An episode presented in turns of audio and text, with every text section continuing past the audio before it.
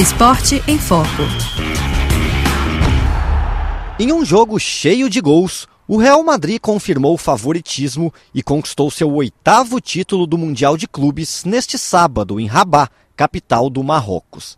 Na final, o time espanhol venceu o Al Hilal da Arábia Saudita por 5 a 3, com brilho de um craque brasileiro. O atacante Vinícius Júnior se destacou mais uma vez, fez dois gols e deu uma assistência.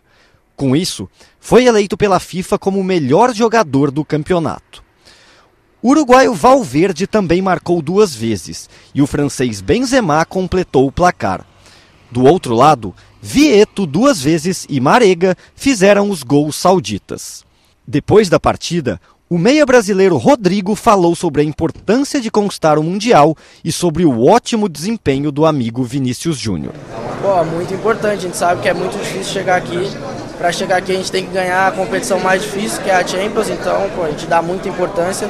Durante a viagem aqui a gente falou todo momento para estar tá concentrado, porque os jogos iam ser, iam ser difíceis, a gente queria muito esse título e agora conseguimos, é só festejar. Bom, eu fico sempre muito feliz né, de poder jogar jogar ali com o Vini. O primeiro jogo a gente jogou, jogou mais tempo, hoje eu, eu entrei depois, então no primeiro jogo deu para fazer mais jogadas, fazer os dois marcaram gols. E, e é, como eu falei, é sempre ótimo para mim poder jogar com ele ali, ele dá muita opção com a velocidade que ele, que ele tem, então nossos estilos combinam, assim, um, um ajuda o outro. E se de um lado os espanhóis fizeram a festa no Marrocos, do outro, o Flamengo teve uma participação decepcionante no torneio.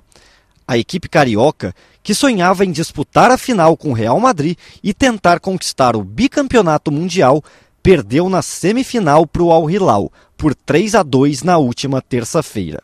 Neste sábado, na amarga disputa pelo terceiro lugar na cidade de Tanger, o Flamengo pelo menos venceu o Al Ahly do Egito por 4 a 2, com dois gols de pênalti de Gabigol e dois gols de Pedro.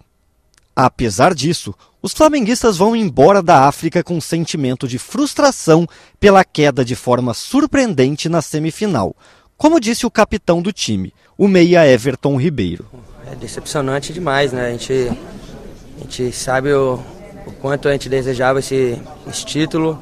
A gente trabalhou muito para chegar até aqui, não é fácil. E a gente tem que dar cara, levantar a cabeça, saber que nós é, nos colocamos no Mundial e nós fomos, não fomos competentes para passar para a final.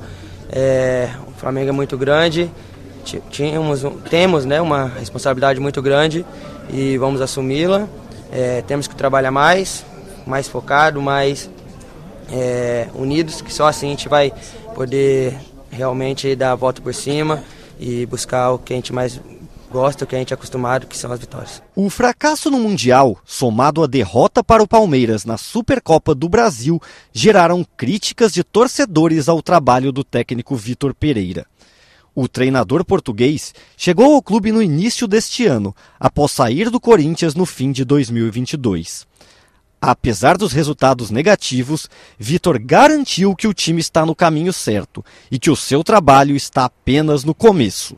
É assim, nós estamos num processo, nós temos de ter consciência de uma coisa, nós estamos, nós estamos a trabalhar há um mês e há um mês e há uns dias, né? um mês e uns dias, eh, com muitos jogos pelo meio, né? uma temporada completamente atípica, uma temporada, estamos num processo de, de transmitir informação e de mudar alguns comportamentos.